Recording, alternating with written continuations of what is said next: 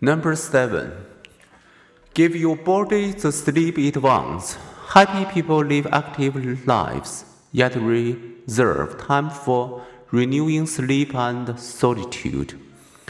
Many people suffer from sleep debt, with resulting fatigue, diminished alertness, and gloomy moods. Number 8. Give priority to close relationships.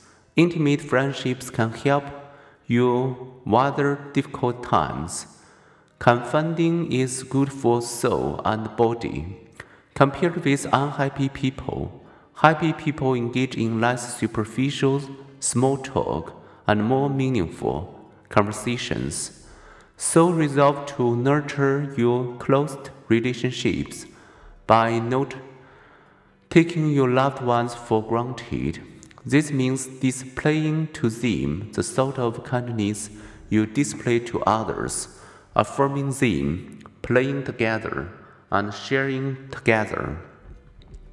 Number nine, focus beyond self. Reach out to those in need. Perform act of kindness. Happiness increases helpfulness, but doing good also makes us feel good. Number 10. Count your blessings and record your gratitude. Keeping a gratitude journal heightens well being.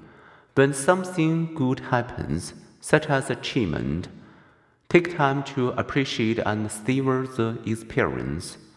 Record positive events and why they occurred. Express your gratitude to others. Number 11. Nurture your spiritual self.